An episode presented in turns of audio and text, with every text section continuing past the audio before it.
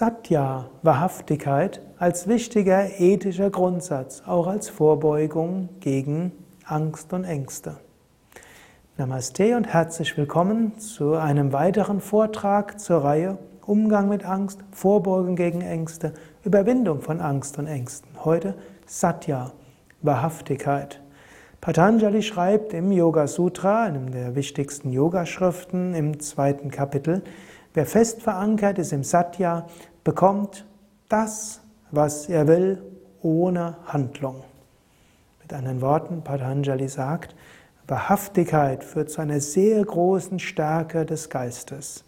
Wenn du wahrhaftig bist, dann bekommst du das, was du brauchst. Das ist eine große Aussage. Viele Menschen sind geistig schwach. Sie sagen eine Sache, denken eine zweite Sache, tun eine dritte Sache. Gegenüber dem einen sagen sie dies, gegenüber dem anderen sagen sie das. Sie machen ein Versprechen hier und halten sich nicht daran. Sie setzen eine Maske auf gegenüber einem anderen. So viele Komplikationen erwachsen daraus. Und du kannst selbst jetzt für die nächste Woche überlegen, wie häufig schaffst du diese Art von Komplikationen, indem du anderen etwas vormachst, indem du vorgibst, was du nicht bist, indem du hm, alle möglichen Dinge verdrehst. Satya, Wahrhaftigkeit. Nicht immer kann man natürlich die Wahrhaftigkeit 100% machen. Es gilt auch Ahimsa Paramadharma, nicht verletzen ist die höchste Pflicht. Wenn Ahimsa und Satya im Konflikt sind, ist Ahimsa wichtiger. Also nicht durch die Gegend gehen und jedem unangenehme Wahrheiten an den Kopf werfen. Das hilft auch nicht immer.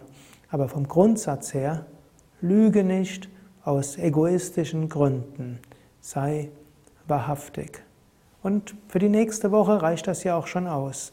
Nimm dir für die nächste Woche vor, nicht so zu lügen, zu schwindeln, kleine Notlügen zu machen.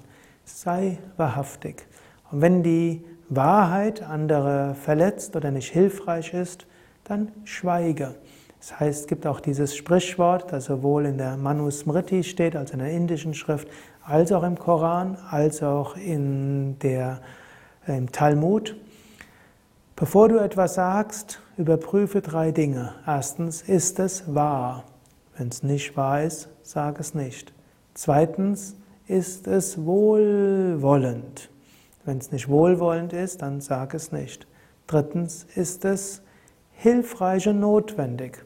Wenn es nicht hilfreich und notwendig ist, sage es nicht. Natürlich, du musst auch öfters etwas sagen, denn indem du etwas sagst, hältst du menschliche Beziehungen aufrecht. Aber sei dir während der nächsten Woche bewusst, hm, Satya, Wahrhaftigkeit, gibt dir Stärke und Kraft.